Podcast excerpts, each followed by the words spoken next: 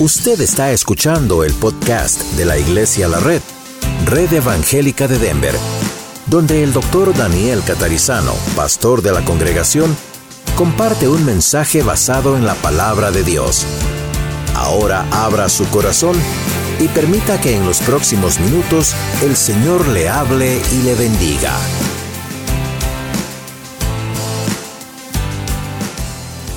Bueno, estamos en esta serie sobre Primera Corintios y esa introducción que vamos a pasar siempre para recordarnos cuándo fue escrito, por qué, etcétera. Pero vamos a mirar en Primera Corintios capítulo 6, versículos 12 al 20. 6, 12 al 20.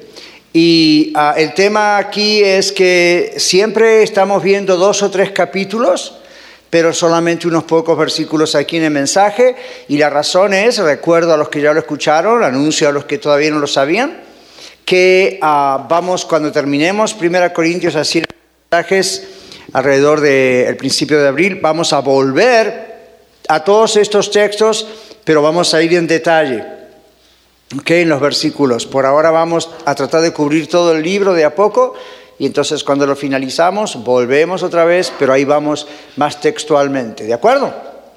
Así que no se lo pierda. Si se lo pierde, recuerde que está en el podcast o si lo quiere volver a escuchar. Primera Corintios, en el capítulo 6, y vamos a mirar qué tiene el Señor para nosotros aquí hoy. Versículos 12 al 20. Todas las cosas me son lícitas mas no todas convienen. Todas las cosas me son lícitas, mas yo no me dejaré dominar por ninguna. Las viandas para el vientre y el vientre para las viandas, pero tanto al uno como las otras destruirá Dios. Pero el cuerpo no es para la fornicación, sino para el Señor, y el Señor para el cuerpo. Y Dios que levantó al Señor también a nosotros nos levantará con su poder. ¿No sabéis que vuestros cuerpos son miembros de Cristo? ¿Quitaré pues los miembros de Cristo y los haré miembros de una ramera? De ningún modo. ¿O no sabéis que el que se une con una ramera es un cuerpo con ella? Porque dice los dos serán una sola carne. Pero el que se une al Señor, un espíritu es con él. Huid de la fornicación. Cualquier otro pecado que el hombre cometa está fuera del cuerpo, más el que fornica contra su propio peco, eh, eh, contra su propio cuerpo peca. ¿O ignoráis que vuestro cuerpo es templo del Espíritu Santo, el cual está en vosotros, el cual tenéis de Dios y que no sois vuestros? Porque habéis sido comprados por precio, glorificad pues a Dios en vuestro cuerpo y en vuestro espíritu, los cuales son de Dios. Bueno, si usted nos visita por primera vez, le hago un sumario de lo que venimos hablando estos últimos domingos, o si ustedes están aquí siempre como yo, bueno, hay un sumario que hacer y es bueno. Pablo está escribiendo esta carta a los Corintios. Los Corintios, eh, la ciudad de Corinto, como vimos en el clip, era una ciudad muy corrupta.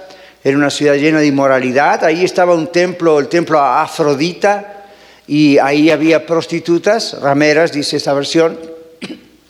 Y ellas estaban ahí y uh, sus relaciones sexuales eran ofrecidas a todos los que querían adorar a esos dioses en el templo de Afrodita. Esa es una de las razones por las cuales cuando Pablo dice, cuando daban el cuerpo sexualmente a una ramera había problemas. El problema era que no solamente eso es inmoralidad sexual, el otro problema es también el hecho de que hay, eh, cuando una persona hacía ese acto, ese acto no se hacía solamente por un deseo físico, sexual, sino que a través de ese acto Escuchen esto, a través de ese acto en esa religión estaban comunicándose con los demonios de esa religión. Entonces Pablo dice, cuidado iglesia de Corinto, una iglesia relativamente nueva que había fundado él. Y dice, cuidado con este tipo de cosas, porque están en la cultura, se hicieron muy populares en aquel tiempo, ¿verdad? Eran algo común, todo el mundo lo hacía. La gente miraba con extrañeza a los cristianos porque los cristianos se habían apartado de ese tipo de vida y entonces, claro, imagínense, los perseguían, los se burlaban de ellos. Medio parecido a lo que ocurre con nosotros a veces, ¿verdad? No tan gravemente como con los corintios quizá, pero un poco parecido, donde la gente se burla de nosotros, o familiares, o amigos, vecinos, compañeros del trabajo, y dicen, ¿qué hizo el fin de semana? Fui a la iglesia, ja, ja, ja. Y usted le dice, ¿usted qué hizo? Y bueno, creo que no, mejor no le pregunte. Entonces, el problema aquí es que en ese ambiente había mucha inmoralidad y era muy contagioso y era muy fácil caer. Entonces tenían ese problema. Los tres capítulos que yo estoy viendo hoy rápidamente están el problema del matrimonio, está el problema de quedarse soltero o no, está el asunto del don de abstinencia o no, eh, está el asunto de la idolatría, todo este tipo de cosas están involucradas en este gran libro, en la primera carta, y, esto es dirigido a esta iglesia. Entonces, en esta porción hemos llamado al o he llamado al, título o el título del mensaje de hoy, viviendo en un cuerpo prestado. Parece extraño, ¿verdad? Pero usted se mira su cuerpo y usted dice, este cuerpo es mío, pastor. Se equivoca. Aun cuando este cuerpo es biológicamente suyo y producto de la unión de su padre y su madre, la Biblia dice que desde el momento que usted, como yo, Pedimos perdón por nuestros pecados al Señor, nos arrepentimos, invitamos a Cristo a nuestro corazón, nos entregamos a Él, es decir, somos seguidores de Cristo, somos hijos e hijas de Dios, somos salvados, comprados por la sangre de Cristo en la cruz. A partir del momento que somos salvos, su cuerpo no es más suyo. Cuando hablamos del cuerpo, no pensemos solamente o exclusivamente en este cuerpo físico que vemos. Para la Biblia la idea de alma, cuerpo, espíritu está unido.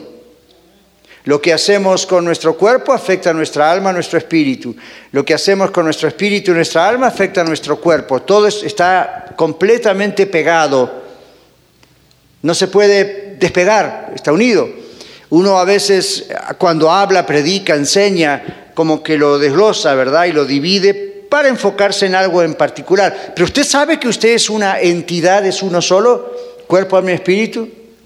La otra cosa es que el libro de Corintios nos habla de la resurrección de los muertos. Lo hablamos hace dos, tres domingos atrás y lo vamos a volver a hablar más adelante. Ahora, decíamos, ¿por qué el asunto de la resurrección de los muertos? Pablo no lo explica solamente como un asunto doctrinal. Hey, cristianos, quiero que sepa que hay esperanza, no van a quedar en la tumba, el cuerpo se pudre, pero cuando venga el Señor todo lo resucita. Fine, es cierto, gloria a Dios.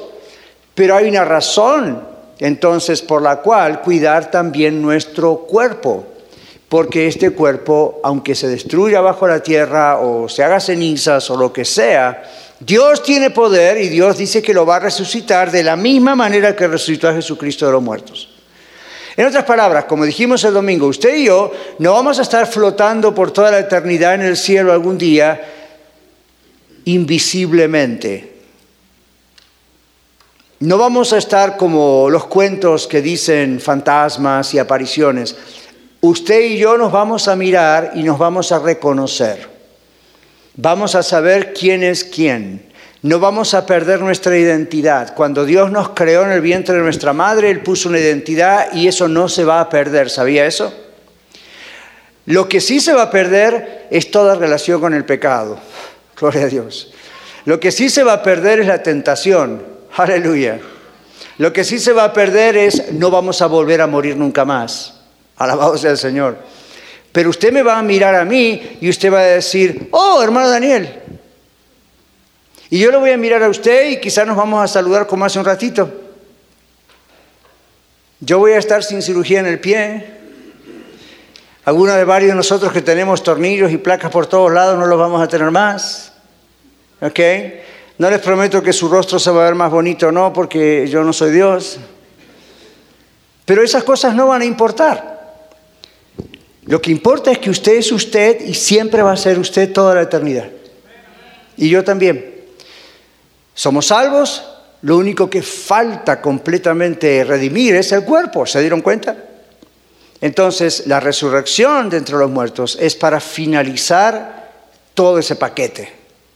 Ahora, les digo esto porque el apóstol Pablo pone mucho énfasis, inspirado por el Espíritu Santo, claro, en el cuerpo. La idea es que en aquella época estaban los gnósticos. Los gnósticos eran una filosofía religiosa que decían, bueno, el cuerpo va a la tumba, el cuerpo es malo, el cuerpo se pudre, el cuerpo ahí queda.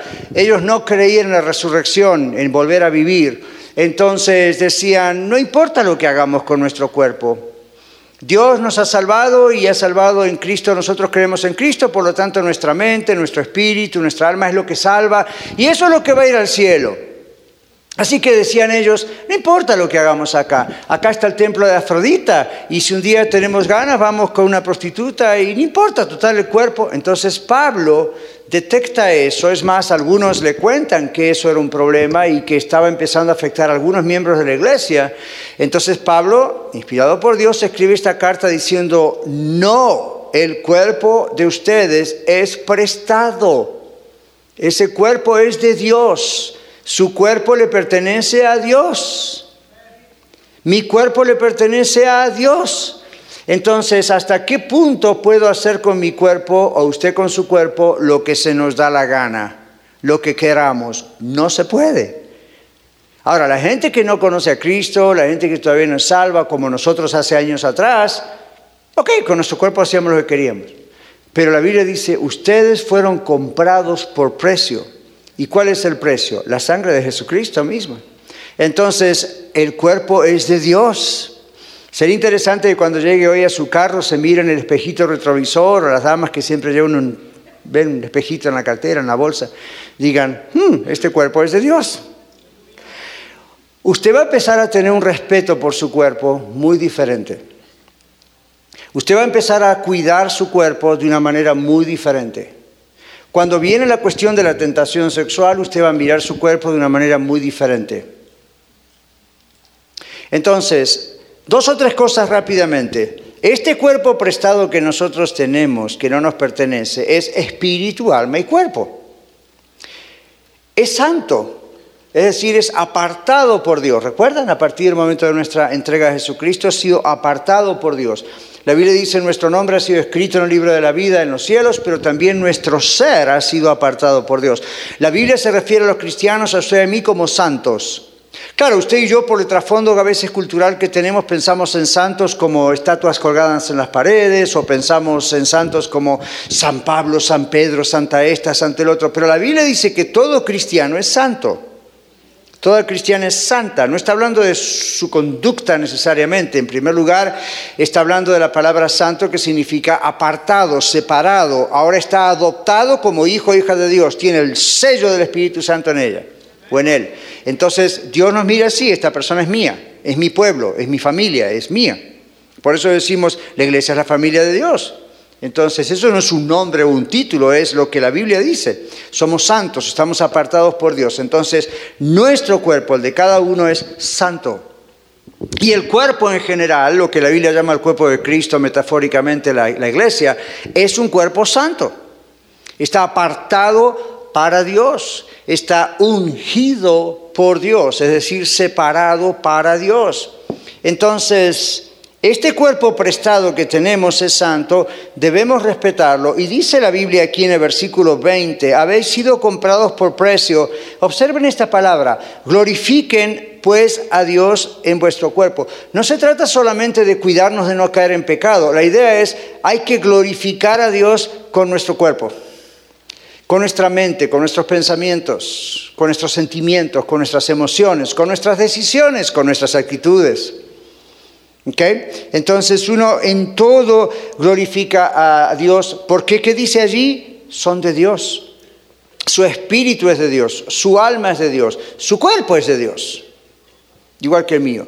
Entonces, la primera cosa es que glorificamos a Dios en este cuerpo prestado cuando amamos a nuestros hermanos. Ya vamos a ir a la segunda parte que tiene que ver con la cuestión de la sexualidad, pero cuando amamos a los hermanos. Entonces yo le dije que el mensaje está como cada mensaje estos domingos con dos, tres capítulos en realidad.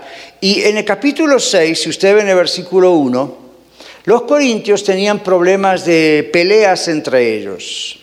Ahora, antes de leer esa parte, déjeme decirle si usted nos visita por primera vez o segunda o tercera.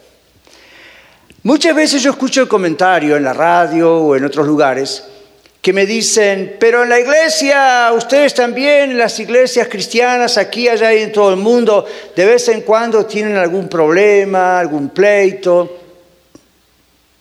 Nunca yo les digo, no, eso no es cierto, porque es cierto, ¿o no?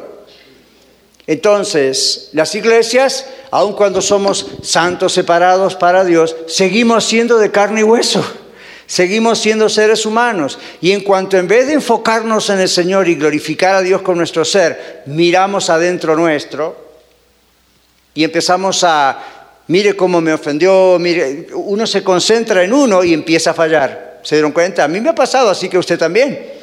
Uno empieza a fallar, empieza a ver los defectos de todo el mundo o, excesivamente ve sus propios defectos y empieza a hacer todo eso. Entonces, en la iglesia de los Corintios había ese problema y entraban en pleito unos con otros.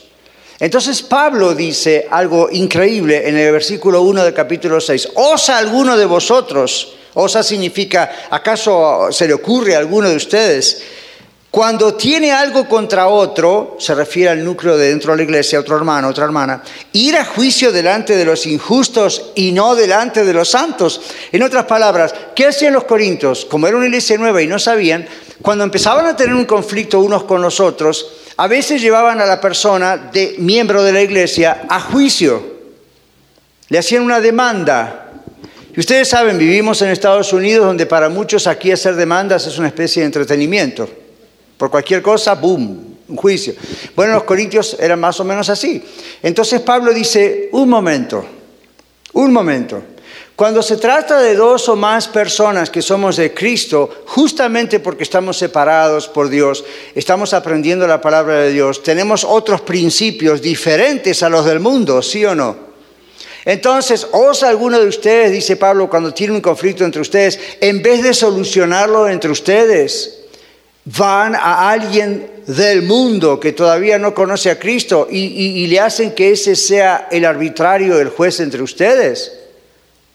¿Cómo puede ser? Esa persona no es de Cristo, tiene otras cosas en la cabeza. No es una persona mala, pero no tiene los mismos principios.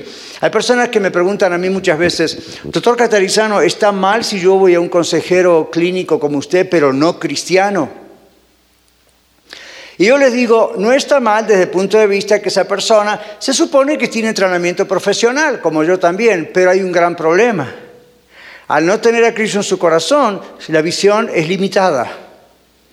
Esa persona va a hacer un trabajo bueno, pero limitado. Hay muchas cosas que no va a comprender del mundo espiritual que nosotros manejamos.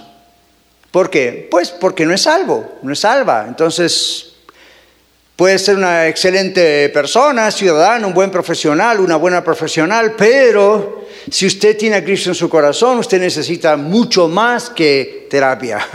Usted necesita realmente alguien que sea una hermana, un hermano en Cristo suyo, tal vez profesional, que le ayude porque va a entender lo que significa ser cristiano. ¿Sí o no?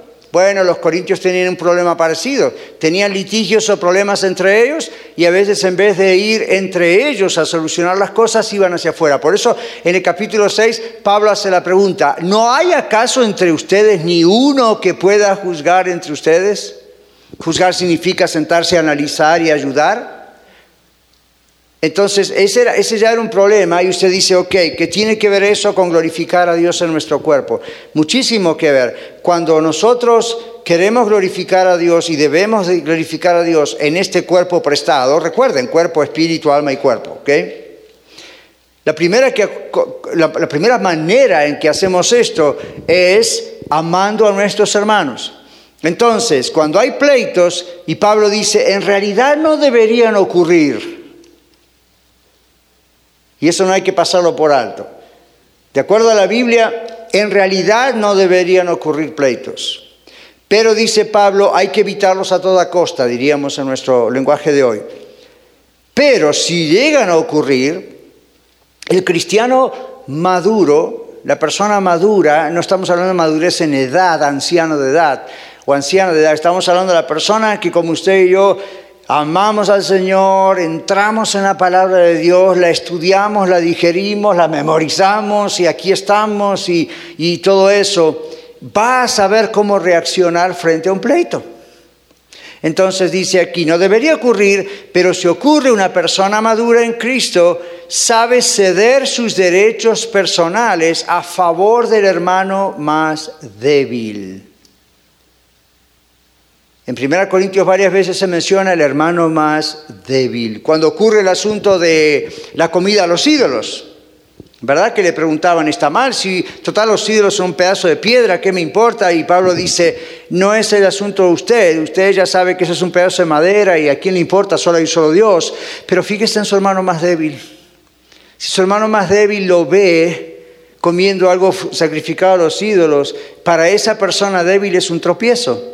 Ahora, como vivimos en Estados Unidos, gloria a Dios, Pero nosotros decimos, bueno, acá estamos en un país de libertad, así que yo puedo hacer lo que quiero. Si al hermano débil no le gusta que yo coma algo así, pues es problema de él. Yo soy libre en Cristo. Ese era el problema de los corintios.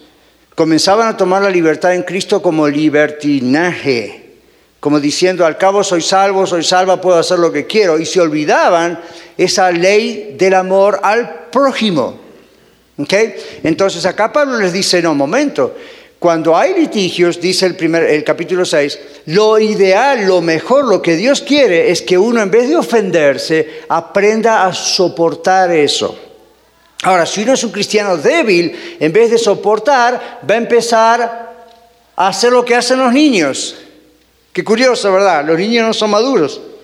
Entonces, ¿qué hacen algunos niños? Empieza con B, berrinche. A los míos hicieron berrinche una o dos veces y fue la última vez. Pero a veces los niños hacen eso porque son niños. ¿Qué hace un cristiano inmaduro cuando se siente ofendida o ofendido? Berrinche. Lo que pasa es que lo hace más elegantemente. No se va a tirar suelo a patalear, se lo lleva a la policía, pero ¿qué hace? Empieza, ¿cómo me hacen esto a mí? Mire lo que me hizo. Mire lo que me dijo. ¿Se da cuenta? Uno exalta el yo, mío, mine. Entonces Pablo dice, si usted es una persona que de veras ama al Señor y es una persona entregada de veras al Señor Jesucristo y está madurando en su fe, prepárese. Puede haber alguien que no lo salude, puede haber alguien que lo trate mal, puede haber alguien que usted tuvo mal entendido, no lo interpretó bien. Si usted realmente ama al Señor, ¿le va a afectar? Sí. ¿Le va a doler? Sí. El punto no es vamos a suprimir las emociones. El punto es qué hago con esas emociones. ¿Qué hago con esas emociones? A veces me preguntan a mí, ah, ¿usted no tiene gente en la audiencia de su programa que a veces lo critica o no le gusta lo que usted dice? Ajá. ¿Y no se ofende? No. ¿Y no le hace mal escucharlo? Y no me gusta.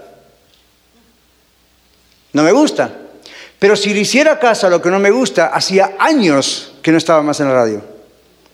En un lugar así usted se expone diariamente a la crítica, a la burla, al este está loco, a usted está... Entonces, uno dice, voy a tomar la decisión de ser maduro en Cristo y no me va a afectar. Emocionalmente no me gusta, me choca, pero ahí. Es como la unción, ¿verdad? El otro día me preguntaba en la radio qué es la unción. Bueno, originalmente la unción, usted sabe, empezó todo en el campo con las ovejitas, donde le ponían aceite en la cabeza, porque vean las ovejas tienen tanta lana, y había unos insectos que se le metían en las orejas y hacían sus nidos y hasta morían las ovejas por las infecciones. Entonces les tiraban los pastores de ovejas aceite, le untaban todo, entonces cuando los insectos venían, querían entrar, patinaban, resbalaban. Entonces, ¿qué hace usted frente a críticas de otros hermanos en Cristo? Los que no son creyentes, uno la sabe, persecución. Pero de entre nosotros, de pronto, alguien, ¿verdad? Porque se levantó ese día mal y no se dio cuenta que usted estaba al lado y no lo saludó. Si usted está, ay, no me saludó. Pablo dice acá, Glorifique al Señor con su cuerpo, con su mente, con su espíritu. Seamos, seamos maduros en el Señor. Dejemos que nos resbale. No le prestemos atención. ¿Okay? Deje, que, deje que patine. En cuanto usted deja que ese insecto prende, ¿ustedes se dieron cuenta cómo se multiplican rápidamente los insectos? Más que los conejos. Al poco tiempo usted tiene una cosa ahí que es un cáncer que lo carcome y por eso mucha gente dice, no quiero ir más a la iglesia, no quiero ir más al Señor. Este era un problema en los corintios. Aquí en la red no, pero en los corintios había problema. Entonces, ese es el punto. Nosotros tenemos que, como iglesia nueva, aprender de esta iglesia de hace dos mil años, que también una vez fue nueva, y decir, hay cosas que pueden suceder. Hay de todo dentro de una iglesia, gente nueva, gente inconversa, gente que todavía no tomó su decisión por Cristo, gente que todavía es dura del coco, ¿verdad? Hay de todo. Entonces uno dice, ok, voy a tomar la decisión antes de que algo ocurra. Eso se llama ser proactivo, intencional. Voy a tomar la decisión antes de que algo ocurra. Se lo digo por tercera vez. Voy a tomar la decisión antes de que algo ocurra. No estoy profetizando que algo va a ocurrir, no declarando que algo va a ocurrir, simplemente puede ocurrir. Entonces, hermano, hermana de la red, tome la decisión antes de que quizá algún día algo ocurra. ¿Y cuál es la decisión, pastor? Me va a patinar. Tengo unción. Querían hablar de unción, ¿verdad? Hmm. Tengo unción. Entonces, no voy a dejar que eso me afecte que eso prenda, que me infecte. Pablo dice, una persona que ama al Señor Jesucristo con su cuerpo glorifica al Señor con su ser, no permitiendo que Satanás, el diablo, aproveche una oportunidad humana que a veces ocurre. Consejo para los matrimonios. Deberíamos bañarnos en aceite todos los días, ¿verdad? Consejo para los matrimonios. Cuando yo estoy en consejería profesional, gran problema. ¿Cuál es? no nos entendemos. No se entienden porque no quieren entenderse. No nos comprendemos, tenemos incompatibilidad. tengo noticias para usted. Absolutamente todos los seres humanos de este planeta somos incompatibles unos con los otros. De otras maneras, seríamos todos exactamente iguales. Gloria a Dios que no hizo a todos exactamente iguales. Yo no quiero que mi esposa sea como yo. No me quiero casar conmigo. Quiero una persona diferente. Entonces ya póngase en la cabeza, en el matrimonio por la convivencia ocurren choques. Y ocurrieron, ocurrirán. Y si no ocurre ninguno en su matrimonio, por favor, véame. Yo necesito gente que me ayude con la consejería. Pero aún nosotros imperfectos, que también tenemos nuestros asuntos, a lo mejor no son graves, pero esa es la idea. Uno toma la decisión de decir, ok, me voy a acordar de esa oveja, del aceite de la unción, de ahí salió el asunto, a ver qué patina este asunto. Si le voy a prestar atención a cada cosa porque un día se levantó mal, me levanté mal, nunca van a terminar las peleas. Nunca. ¿De acuerdo? Entonces lo mismo pasa en una iglesia, es una gran familia. Y cuanto más crezca la iglesia, gloria a Dios, pero más gente, más problemas. ¿Usted sabía eso? Entonces uno no le escapa a los problemas. Lo que uno hace es Échele aceite. A ver si se acuerda de eso. No le voy a prestar atención, voy a glorificar a Dios con mi cuerpo. Entre esto con mis emociones, con mi espíritu, ¿de acuerdo? Entonces, esa es la idea. Y en el versículo 8, Pablo dice que no es solamente si alguien nos hace un agravio. En el versículo 8 dice, pero vosotros cometéis el agravio y defraudáis. Y esto a los hermanos. Entonces, ¿qué es esto de que ustedes cometen el agravio? Bueno, la idea aquí es que no solamente agravia o, hace un pleito alguien que viene a uno, uno mismo muchas veces puede agraviar a otras personas. ¿Por qué? Porque el agravio se puede manifestar de dos maneras. Una es incitando el problema y otra es defendiéndose por haber sido la víctima del problema. Y usted dice, pero Pastor Daniel, estamos en un país donde tenemos que defender nuestros derechos. Sí, pero si solamente vamos a estar pensando en defender nuestros derechos, no vamos a glorificar a Dios con nuestro cuerpo. Lo que la Biblia dice es muy difícil, ¿verdad? en un sentido, palabra que odio usar, pero en un sentido es difícil. Uno mira la palabra de Dios y dice, Señor, me estás pidiendo algo prácticamente imposible. Me estás diciendo que si alguien me hace un daño, me mira mal, me, insulta, yo no debo hacer nada. Es más, hay otro texto que dice que debo poner otra mejilla. Señor, come on, Señor, ¿en qué planeta vive? Señor, esto es muy fuerte. ¿Sabes qué pasa? El problema es que Dios le está diciendo esto a los hijos de Él. ¿Se acuerda aquello de que el Evangelio es locura para los que se pierden? Entonces, ¿es locura para usted? Si es locura para usted porque usted está entre los que se pierden. Si usted tiene a Cristo en su corazón, usted dice, humanamente hablando, esto es una locura. Pero como tengo a Cristo en mi corazón, no lo es. Porque las fuerzas vienen de Él. Porque estoy aprendiendo su palabra. Porque me estoy dedicando a orar y decirle, Señor, rompe mi orgullo porque yo hago un desastre. Entonces uno, eso es lo que significa en la Biblia estar lleno del Espíritu Santo. Para algunos de ustedes quizá que nos visitan estarán pensando, bueno, vamos a esperar que el pastor termine de predicar, nos llame al frente y nos llene del Espíritu Santo. I'm sorry, yo no puedo hacer eso. Porque el Espíritu Santo es el que le llena. A mí también. Pero en Efesios la Biblia dice, no se embriaguen con vino lo cual hay disolución o confusión. Antes bien que sean llenos del Espíritu Santo. Y es una orden. Entonces, como es una orden, no puede ser una emoción. Como es una orden, no puede ser una experiencia sencillamente espiritual. Es una orden, ahí está en el griego, es una orden. ¿Y qué significa eso? Aprendamos a depender del Espíritu de Dios, el Espíritu Santo, Dios mismo, de tal manera que le demos el control de nuestras emociones, el control de nuestros pensamientos, el control de nuestras intenciones, el control de nuestras decisiones. Cuando usted hace eso y yo hago eso todos los días, ese es el mejor aceite. Entonces, estamos en la casa, en el matrimonio, con los hijos, en familia, en el trabajo, en la calle, en el tráfico, en la iglesia, en cualquier lado, y viene un ataque, resbala. ¿Ven? Patina, porque usted está lleno del Espíritu Santo. Así que no piense estar lleno del Espíritu Santo de saber qué siento cuando estoy en el servicio. Oh, gloria a Dios, yo estaba sintiendo ahí la presencia del Señor cuando cantábamos, hermoso eres mi Señor, y ahí está uno. ¡Ah! Gloria a Dios. Pero no, ese no es el secreto. Eso es una cosa maravillosa y Dios sobra ahí, pero el secreto es todos los días yo voy a rendir esto al Señor. Especialmente si yo noto que tengo esa fácilmente me ofendo. Señor, tú, ves mi corazón, yo te amo, pero todavía tengo este asunto. Señor, lo pongo a los pies de la cruz, lo entrego a ti, por favor, Señor, esto no es tuyo. Y usted va a ir notando cómo el Señor lo va transformando. Y, no, no se asombre que después de esa oración justamente a pocos días o a la hora venga alguien y peor lo ofenda. Y ahí viene la prueba, viene el test. A ver qué pasa. Y uno dice, wow, ¿cómo salí de esta? Otros días lo hubiese golpeado. Hoy en día me molestó, pero... Mm. ¿Ven? Entonces, glorificamos al Señor con nuestro cuerpo.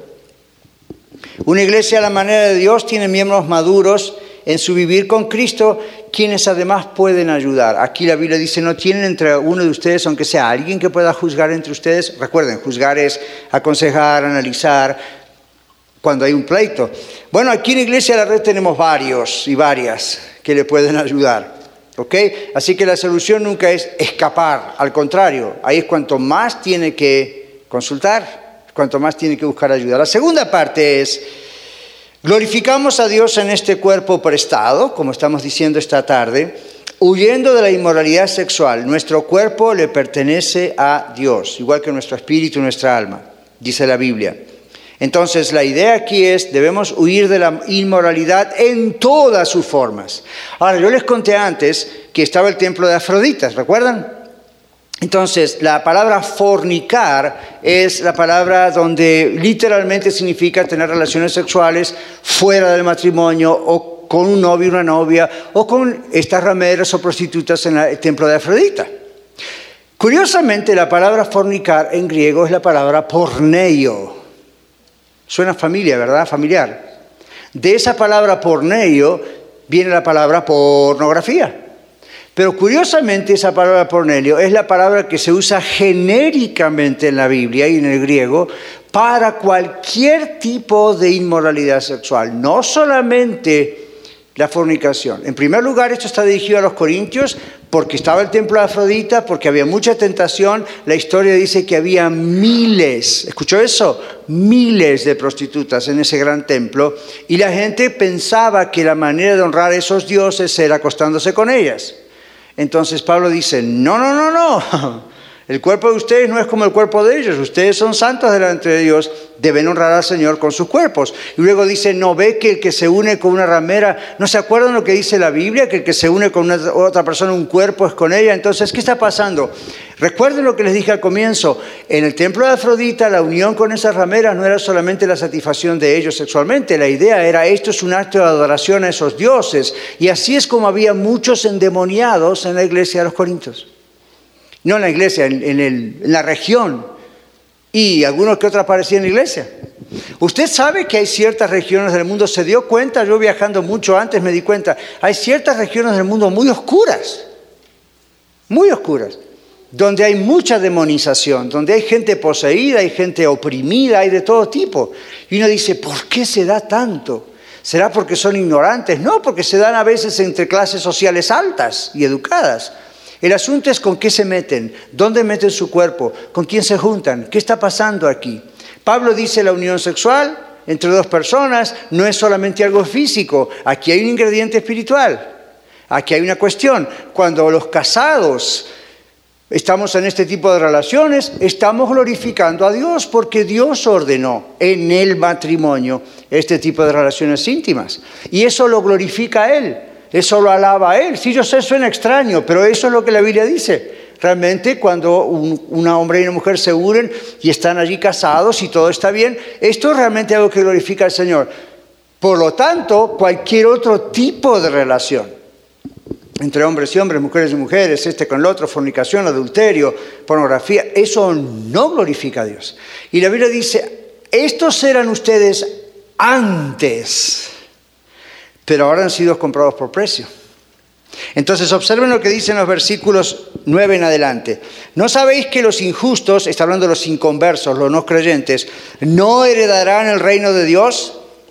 No erréis, ni los fornicarios, ni los idólatras, ni los adúlteros, ni los afeminados, ni los que se echan con varones, ni los ladrones, ni los avaros, ni los borrachos, ni los maldicientes, ni los estafadores. Y podría seguir Dice, ninguno de ellos heredará el reino de Dios. Y observe esto, estos eras algunos, erais tiempo pasado. Estos eras algunos, mas ya habéis sido que lavados, gloria a Dios, ¿verdad? Lavados por la sangre de Jesús. Ya habéis sido que santificados, separados ahora para Dios en una vida santa. Luego dice, ya habéis sido que justificados, un término legal, delante de Dios el Padre, ya usted no está más condenado y yo tampoco. Entonces, Pablo le dice, cuidado, acá hay una diferencia entre ustedes como iglesia, como gente cristiana, y los que no son de Cristo. Los que no son de Cristo dan rienda suelta a sus pasiones emocionales, verbales, espirituales y físicas. Usted y yo no. ¿Por qué? Porque su cuerpo no es suyo más. Esto es del Señor. Este templo está consagrado para el Señor. Entonces, dos, tres cosas rápidas. Si usted sigue leyendo el capítulo 7, que vamos a volver en el futuro en detalle, habla acerca del matrimonio. Entonces ahí habla acerca de bueno, dice Pablo, en realidad yo preferiría que no se casasen, más bien quédense como yo. Y uno dice, ¿por qué Pablo? Yo me quiero casar. Entonces aquí Pablo dice, no todos tienen don de continencia. Entonces usted continúa leyendo el capítulo 7 y habla de aquellos que son ellas mujeres que se, ahora se convirtieron a Cristo y su esposo no. Los matrimonios mixtos ahora, ¿verdad? Ahora, no estamos hablando de personas que eran solteras cristianas o cristianos y decidieron casarse con alguien en yugo desigual, como dice la Biblia, lo cual es un tremendo error, pecado. Acá lo que dice es, no, ustedes son de Cristo y tal vez su compañero o compañera, su esposo o su esposa aún no es de Cristo. Entonces el capítulo 7, léalo detenidamente en casa. Y básicamente lo que el Señor dice a través de Pablo es, a ver qué actitud tiene esa otra persona. Si la otra persona, inconversa, no de Cristo, decide permanecer con ustedes, magnífico. Chances hay que usted pueda testificarle y esa persona sea salva. Pero dice, si esa persona decide no seguir con usted, porque ahora usted es de Cristo, y decide abandonarle, ¿qué dice la Biblia? A paz nos llamó Dios. En otras palabras, no le ruegue, suplique, implore que se quede. Si ahora porque usted es de Cristo, la persona decide irse, pero esa es la razón, me, separo porque no quiero estar casado con un cristiano, una cristiana, pues ¿qué se puede hacer? Lo que la Biblia dice es usted no tome la iniciativa como cristiano. Entonces estoy haciendo un gran sumario de todo ese capítulo 7 que es muy largo. Habla de otros conflictos en el matrimonio, habla de situaciones de qué hacer cuando el matrimonio dice queremos dedicar unos días a la oración porque hay algo especial, por lo tanto no vamos a tener relaciones, no porque eso es pecado, porque dentro del matrimonio es santo, pero porque están ocupados en lo de la oración. Pablo dice, excelente, háganlo, pero recuerden el diablo anda como león rugiente buscando a quien devorar, pónganse de acuerdo los dos, no esperen demasiado tiempo, el diablo va a entrar por ese lado y mucho más en una sociedad como Corinto que era hipersexualizada, medio parecido a Denver. Hipersexualizado, donde uno ve carteles por todos lados, fotos por todos lados, en el internet usted hace clic buscando una cosa y ¡pop! aparecen estas otras y ¿verdad? Entonces uno dice, vivimos en una sociedad más o menos igual casi en cualquier parte del mundo ya. Entonces hay mucho ahí que tienta. Entonces Pablo dice, bueno, huya de la tentación. ¿Escuchó eso? No dice, usted es un super cristiano, enfrente lo que usted va a poder, va a caer. Pablo dice, huya de la tentación. Y usted dice, ¿cómo huyo hoy de la tentación? Hay tantas formas. Si viene por la computadora, póngale un filtro, dos o tres. Es una buena inversión. O haga como hizo un hermano de una iglesia donde yo estaba antes en Houston, que tiró la computadora. Y usted dice, hermano, es muy caro una computadora. Más caro es perderse. Entonces ahí es donde tiene que decir dónde está mi prioridad, qué voy a hacer. Y por supuesto busco ayuda. Y le ayudamos por meses y meses para salir de su tipo de problema de inmoralidad. Uno tiene que demostrar que va a hacer algo para huir de las tentaciones. En el mundo moderno, Pablo diría esto. ¿A quién está viendo en Facebook? ¿Conviene? ¿O eso ofende a su esposa o a su esposo? Bórrelo. Cambie de dirección. O sea, Pablo era muy práctico. ¿Ok? ¿Por qué? Porque no es una cuestión de legalismo, no es una cuestión de estos religiosos, se creen más santos que yo. Es una cuestión de que nuestro cuerpo es templo de Dios. Es una cuestión de que glorificamos a Dios con nuestro cuerpo. Entonces, aquí dice, bueno, glorificamos a Dios en este cuerpo prestado huyendo de toda forma de inmoralidad simplemente porque nuestro cuerpo le pertenece a Él. Bueno, para finalizar, todo gira en las dos direcciones paralelas aquí. Primero, mantenerse en pureza mental, sexual, etcétera, simplemente porque nuestro cuerpo no es nuestro ¿Cómo se llama nuestro mensaje hoy? Viviendo en un cuerpo prestado. ¿Ok? Mi cuerpo, su cuerpo son cuerpos prestados. Por Dios son de Dios. Vamos a dar cuentas a Dios de lo que hacemos con todo nuestro ser, espíritu, alma y cuerpo. Así que esa es la primera cosa. La segunda cosa es que en esa pureza uno se dedica al Señor. Ahora algunos dicen, bueno, Pablo esperaba que el Señor Jesucristo viniera ahí nomás y por eso dice lo que dice, mejor no casarse, si es virgen, si es sino una, una muchacha o un muchacho, son solteros, son virgen, mejor no se... Es cierto, Pablo tenía esa esperanza, pero hay algo que a veces se salta. Pablo dice, todo esto que es bueno, incluyendo el matrimonio, es magnífico, Dios lo creó, pero es temporal. En cambio, esto otro es eterno. Entonces Él pone en la balanza y dice, aún las cosas buenas que Dios nos ha dado, son temporales muchas de ellas. Los hijos, el matrimonio, la casa, el dinero, el trabajo, el estudio, la profesión, echémosle gana, pero son temporales, ¿verdad que sí? Entonces sí importa lo que hacemos aquí, porque aunque esas cosas son temporales, las repercusiones son eternas. Pablo nos va a hablar más adelante acerca de los premios los galardones, del juicio, no del juicio final para que a ver si vamos al cielo o al infierno, esa ya la tenemos hecha por Cristo si tenemos a Cristo en nuestro corazón, de verdad. Así que ahí no hay miedo, no hay problema. Pero luego la Biblia dice que cada uno de nosotros va a dar razón a Dios de sí, de lo que hizo con su cuerpo en esta vida, en el mundo, de lo que hizo con sus intenciones, con su mente, con su, qué ha hecho. He dicho simplemente así soy, he orado y Dios no me cambia, o le he hecho de ganas y estoy aprendiendo lo que debo hacer para glorificar a Dios con mi ser. Eso es lo que va a mirar el Señor.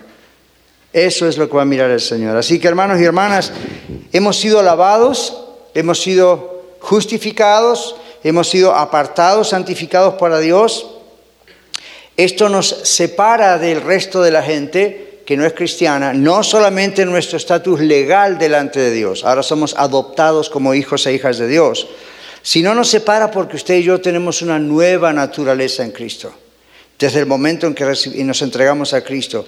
El bautismo, que la semana que viene vamos a, como vieron en el anuncio, vamos a bautizar a varias personas, el bautismo representa Ah, visualmente esa entrega a Jesucristo, el hecho de que sabemos quién es el Señor, creemos totalmente en Él, pero además nuestra vida ha muerto con Él en la cruz y ha resucitado con Él en la resurrección.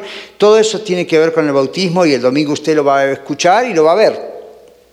Entonces, la idea es, hemos sido justificados, lavados, santificados, esto nos separa del mundo y al mismo tiempo esta nueva naturaleza es desafiada constantemente por la tentación. ¿Verdad que sí? Todos, todos, todos. Somos desafiados todos los días con esa tentación. Continúa creando tensiones en, en, contra de nuestra naturaleza. Y usted dice, ok, pastor, ¿y la victoria cómo viene? La Biblia dice, glorificando a Dios en nuestro cuerpo, siendo intencionales. Usted sale hoy de esta reunión, de este servicio, y usted dice, gloria a Dios, qué lindo mensaje. ¡Wow! Bravo, gloria a Dios. Amén, amén, amén. Yo me uno a su amén. Ahora le pregunto, ¿qué va a hacer? Esa es la pregunta del millón de dólares. ¿Vamos a ser intencionales? Intencionales significa todo aquello que estoy haciendo que yo sé que debo dejar de hacerlo, lo tengo que dejar de hacer. No diga, voy a orar a ver si es la voluntad de Dios. Dios le acaba de decir cuál es su voluntad. Déjelo. Si usted tiene un problema con la pornografía, yo sé como consejero clínico que eso es una adicción, pero es un pecado. Y usted tiene a Cristo en su corazón, usted tiene poder para dejar eso. ¿Va a luchar? Oiga, ¿va a luchar con las tendencias? Oh, sí, seguro, porque ya las neuronas, las conexiones neurológicas están hechas como cuando uno se droga o, o fuma o bebe, ¿verdad? Y la tendencia va a estar ahí. Pero recuerde, recuerde que si hay una verdadera entrega a Jesucristo y usted le echa ganas y lucha con Él, no solo, sola, lucha con el poder de Dios, usted va a vencer. Quizá va a tener que luchar un poco y retorcerse, pero eso mismo le va a enseñar muchas cosas que a veces no le enseña un milagro rápido. O puede suceder un milagro rápido. Este es el asunto. A veces como cristianos fallamos en no poder vencer porque nos olvidamos que todo lo podemos en Cristo que nos fortalece. Nos olvidamos que tenemos que contar con Él para trabajar en estas cosas. No recordamos que tenemos que ir a la oración y a la palabra y estar con los hermanos y hermanas y buscar ayuda para lograr romper esas barreras. Pero si lo hacemos, Dios no miente y Dios nos promete nos asegura que somos más que vencedores. Pero recuerde, no depende de un servicio, no depende de una oración solamente. Esto es trabajo para usted y para mí. Señor, te damos gracias porque eres muy abierto con nosotros. No sería otra manera. Tú eres Dios, por lo tanto eres honesto, no puedes mentir y nos das estos textos de iglesias aún de hace dos mil años que estaban constituidas por seres humanos como nosotros hoy, con las mismas luchas, los mismos problemas, las mismas tentaciones. Y tú nos dices, pero yo los he separado para mí. Y cada uno de ustedes que ha reconocido sus pecados y ha recibido mi perdón a través de Jesucristo y se ha entregado a mí, tiene mi poder. Señor, ayúdanos a cada día, inclusive hoy, al salir del servicio, recordar estas cosas y ponerlas en práctica. Tu palabra nos dice que si sabemos estas cosas, más bienaventurados seremos si las hacemos, si las ponemos en práctica. Ahí viene esa bendición. Señor, te damos gracias por Pablo, por cómo tú lo inspiraste como pastor para ordenar todas estas cosas. Tú lo usaste y rogamos que así sea hoy también con cada uno de nosotros. Nos animemos unos a los otros cuando llega esto de los pleitos o dentro o fuera de la casa. Recordemos inclusive esa ilustración de la unción de las ovejas, donde el aceite hacía resbalar cualquier cosa. Tu palabra dice que todos los que somos de Cristo tenemos la unción del Santo. Por lo tanto, nadie puede engañarnos diciendo lo contrario. Te alabamos por eso y te damos las gracias. En el nombre de Jesús. Amén.